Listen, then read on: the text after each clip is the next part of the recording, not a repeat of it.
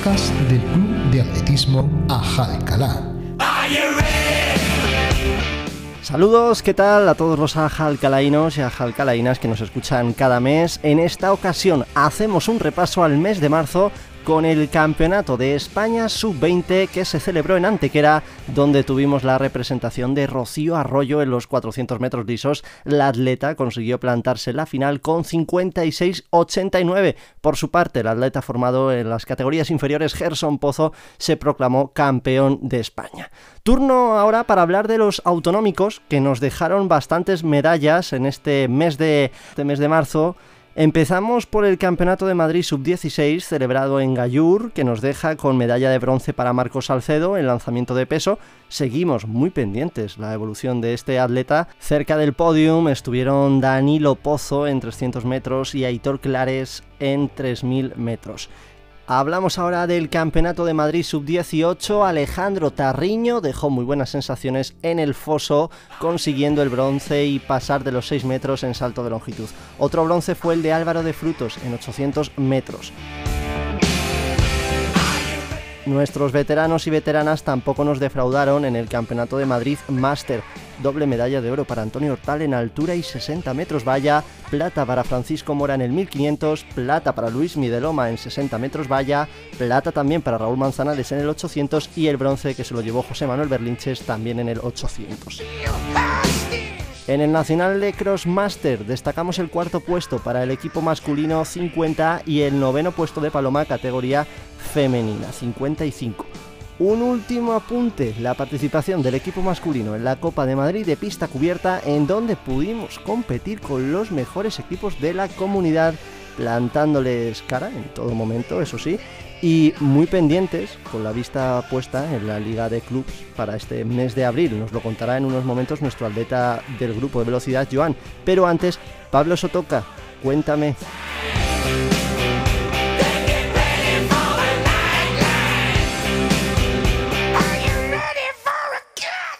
Y llegaron los años 80, años de actualización de estatutos para la Ley General de la Cultura Física y del Deporte, la primera que reguló la actividad de los clubes deportivos en España. Los nuestros seguían compitiendo en programas televisivos como Objetivo 92, donde participaron muchos escolares del país que se convirtieron en futuras promesas de cara a los Juegos Olímpicos de Barcelona. Y hubo expediciones de crosses con varios autobuses con casi 200 atletas, una década en la que se organizaron los campeonatos de España de marcha y de gran fondo en Alcalá, así como ligas autonómicas, además de crosses escolares y numerosas competiciones locales en pista. Una pista que en el 88 se vistió de tartán y su uso fue insólito a nivel nacional, al ser la única pista de atletismo española que tenía la exclusividad para nuestro deporte. Agradecimiento a todos los que lo hicieron posible, en especial a la Junta Directiva de entonces y al responsable de Ciudad Deportiva, Eduardo Barrera y se inauguró un 25 de junio de ese mismo año, con un evento internacional que organizó el club que se llamó la Nocturna Internacional de Alcalá de Henares. Esta prueba, que duró varias décadas y está desaparecida en la actualidad, trajo a la élite de nuestro deporte a las pistas del Val para el deleite de toda la ciudad. ¿Cuánto la echamos de menos? Hubo numerosos campeones de España y muchos equipos de la élite nacional con recursos económicos decidieron fichar en nuestro club. Estos fichajes, que seguían confiando en el equipo técnico alcalaíno, demostraban el gran nivel que había. Éxitos de atletas de la casa, pero con otros colores, que saboreaba todo el equipo como si fueran nuestros. Como dicen muchos, si se hubieran tenido medios económicos, el equipo de los años 80 era una superpotencia nacional.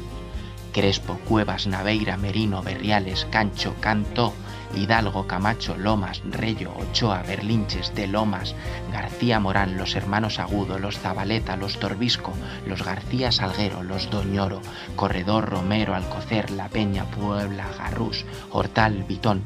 Perdonad a todos aquellos que no habéis sido mencionados, nos acordamos de todos vosotros, pero sería una lista interminable. Si estuviste en los 80, solo podemos darte las gracias por convertir a este club en una potencia nacional. Muchas gracias Pablo, seguimos ese repaso década a década, ya sabéis que cada mes vamos a repasar esos gloriosos años en este 45 aniversario del Club de Atletismo Aja Alcalá. Se ha sometido a nuestras preguntas el velocista Jorge Vázquez, que nos ha contado esto sobre Nuestros atletas en el Quijote Verde. Hola a todos, soy Jorge Vázquez Mora, velocista del atletismo Aja Alcalá, especializado en las pruebas de 100 y 200 metros lisos. Mi ocupación fuera del atletismo es que estoy estudiando y los entrenamientos los intento compaginar con mis estudios, ya que estoy en tercero de carrera de Administración y Dirección de Empresas, enfocado en la rama de recursos humanos.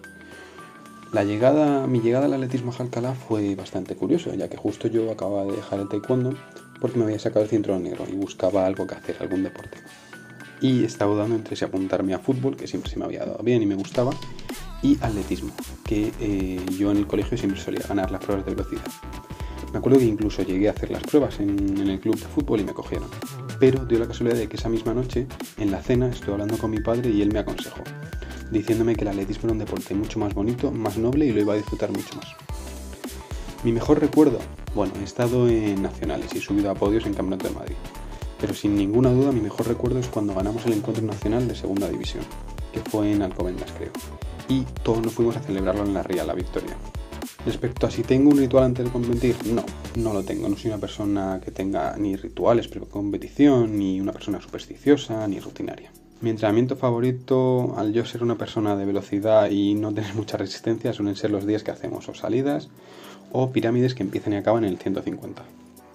Mi entrenamiento odiado, como ya muchos sabéis, es cuando estamos en pretemporada y tenemos que dar muchas vueltas al césped. Soy fan sobre todo de mis padres y de mi hermano. Y en relación al club, soy muy fan de todos esos jóvenes atletas que están ahora mismo empezando en el atletismo y lo dan todo en los entrenamientos. Gente, por mencionar algunos, como Danilo, Álvaro de Frutos, Alexander o Alex del grupo de saltos. Y ya por mencionar también a chicas, gente como Rocío Arroyo o Marina, y que todos estos y, más atletas jóvenes son el futuro de la Jalcalá. Y hay que animarlos y ayudarlos siempre.